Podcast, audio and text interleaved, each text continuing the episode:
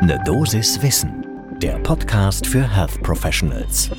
Guten Morgen und willkommen zu Ne Dosis Wissen, dem täglichen Podcast für das Gesundheitswesen. Hier geht's werktags ab 6 Uhr in der Früh um Themen, die für euch tatsächlich interessant sind.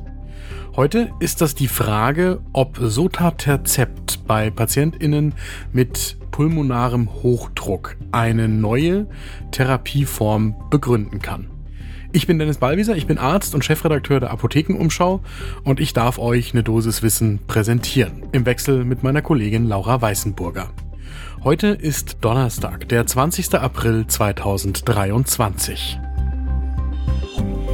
Ein Podcast von gesundheithören.de und Apothekenumschau Pro.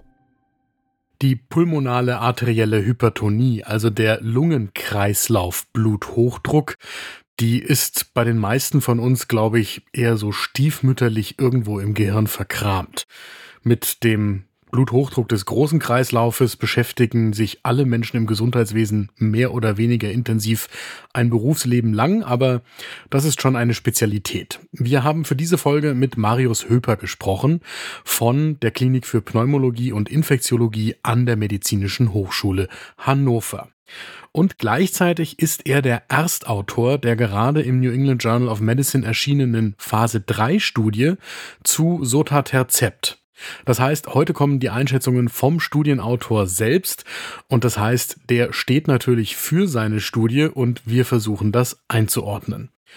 Marius Höper sagt uns im Gespräch für diese Folge eine Dosis Wissen, dass die Therapie des Lungenhochdrucks sich in den vergangenen zehn Jahren kaum entwickelt hat. Es gab zwar noch ein paar neue Medikamente, aber immer aus schon bekannten Substanzgruppen, also keine echten Neuentwicklungen. Und das könnte jetzt durch Sotaterzept anders werden und deswegen ist diese herstellerfinanzierte Studie im New England Journal of Medicine, die wir natürlich in den Shownotes verlinken, so interessant. Die lohnt also in jedem Fall einen genauen Blick zum ersten Kaffee des Tages. Zu Beginn ganz kurz noch einmal zum Krankheitsmechanismus. Also ursächlich für diesen Hochdruck im kleinen Kreislauf ist der pathologische Umbau der kleinen Pulmonalarterien. Das heißt, die Gefäßwände verdicken und infolgedessen kommt es zu einer Verkleinerung des Lumens für den Blutfluss. Dann, und das ist, glaube ich, jedem klar soweit, muss die rechte Herzkammer mehr pumpen, die dekompensiert zunehmend und dann geht es ins Herzversagen. Und das ist deswegen wichtig, weil genau an dieser Stelle des Umbaus der Gefäßwände im kleinen Kreislauf, da greift das Sotaterzept an. Das ist eine sogenannte Ligandenfalle und die stoppt letztlich auf verschiedenen Wegen die Proliferation von Endothel und glatten Muskelzellen und wirkt dadurch, zumindest in der Vorstellung und in vitro, und jetzt kommen wir gleich zu den Studienergebnissen, bremsend auf das Fortschreiten des Lungenhochdrucks. Marius Höper sagt uns dazu, dass noch vor 10 bis 20 Jahren die Vorstellung vorgeherrscht hat, dass der Lungenhochdruck unweigerlich zum Tod führt und das kann man heute schon mit den vorhandenen Medikamenten besser kontrollieren. Also die Symptome lindern, das geht, Progression verlangsamen auch, Sterblichkeit senken ebenfalls. Aber man ist noch weit davon entfernt, dass die PatientInnen nicht mehr an dieser Erkrankung sterben müssen. Die Sterblichkeit beträgt aktuell nach der Diagnose sieben Prozent pro Jahr. Das heißt, da kann man schon etwas für die PatientInnen gewinnen, wenn denn neue Medikamente wie das Sotaterzept tatsächlich auch die Ergebnisse liefern. Damit erstmal zum Studiendesign der sogenannten Stella-Studie. Das ist eine multizentrische, randomisierte, placebo-kontrollierte Studie, die international durchgeführt worden ist. Eingeschlossen worden sind mehr als 320 PatientInnen und vier von fünf Eingeschlossenen waren Frauen. Im Alter durchschnittlich knapp 48 Jahre alt. Die hatten im Schnitt eine knapp neunjährige Krankheitsgeschichte schon hinter sich. Und das heißt, alle waren bereits medikamentös mit den Standardkombinationstherapien behandelt. Dann haben alle drei Wochen lang subkutan entweder das Sotaterzept verabreicht bekommen oder ein Placebo. Und nach sechs Monaten gab es dann die Kontrolle von verschiedenen Endpunkten. Der primäre Endpunkt war die Veränderung der sechs Minuten Gehstrecke. Und dann sind verschiedene sekundäre Endpunkte dazugekommen. Alle Patientinnen sind verblindet in ihrem jeweils zugeteilten Arm belassen worden, bis die letzten Patientinnen in der 24-Wochen-Visite abschließend untersucht worden sind. Und von dem Zeitpunkt an hat man dann die Zeit bis zur klinischen Verschlechterung oder bis zum Tod analysiert. Und damit zu den Ergebnissen. Beim primären Endpunkt, also der Gehstreckenveränderung, sind bis zu 40 Meter mehr erreicht worden in der Verum-Gruppe, also in der Gruppe, die das Sotatercept bekommen hat. Und das ist sowohl statistisch signifikant als auch klinisch relevant. Bei den sekundären Endpunkten gab es eine deutliche hämodynamische Verbesserung und eine deutliche Senkung des mittleren pulmonalen Blutdrucks. Und die Patientinnen haben auch eine verbesserte Lebensqualität angegeben.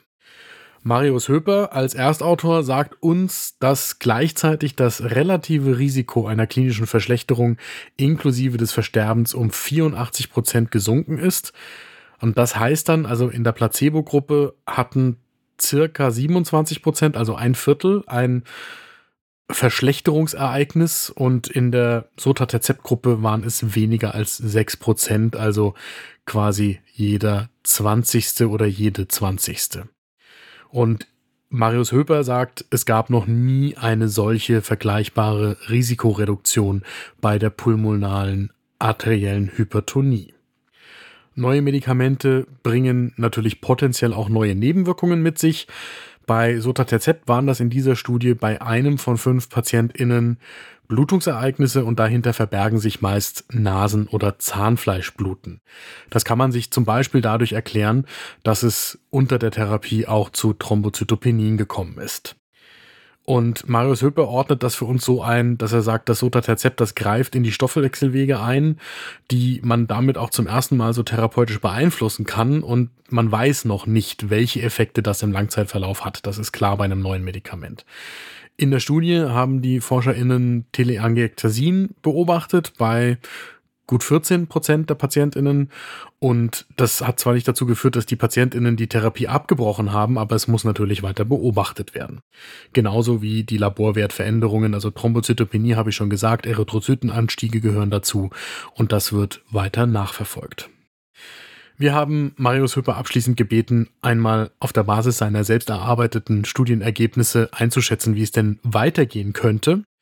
Er hofft, dass auf der Basis der von ihm miterarbeiteten Daten die Zulassung jetzt beantragt wird und dann Anfang nächsten Jahres das Medikament auch zur Verfügung steht. Und dann ist er gespannt auf Ergebnisse von anderen Studien, in denen zum Beispiel gerade untersucht wird, wie sich das Sotatercept auswirkt auf Patientinnen mit einer neu diagnostizierten pulmonalen arteriellen Hypertonie. Denn das in der Stella-Studie waren jetzt ja PatientInnen, die im Mittel schon fast neun Jahre erkrankt und behandelt waren. Und wenn das Sotatercept tatsächlich effektiv auf die Umbauten der Lungengefäße einwirkt, dann kann das natürlich bei früherer Anwendung noch mehr erreichen. Genau das wird jetzt untersucht und diese Studienergebnisse muss man abwarten. Und für Marius Höper wäre das Beste dann, wenn sich noch herausstellen sollte, dass Sotatercept tatsächlich in der Lage wäre, diese pathologischen Lungengefäßveränderungen auch rückbilden zu können. Das muss man abwarten, aber das wäre natürlich tatsächlich eine neue Qualität.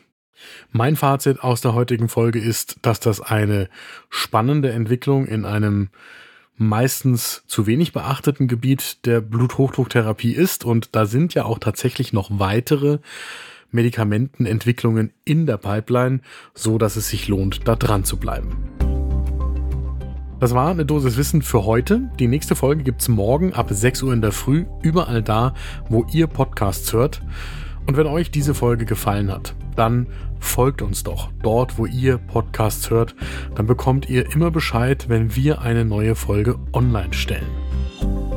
Ein Podcast von gesundheithören.de und Apothekenumschau Pro.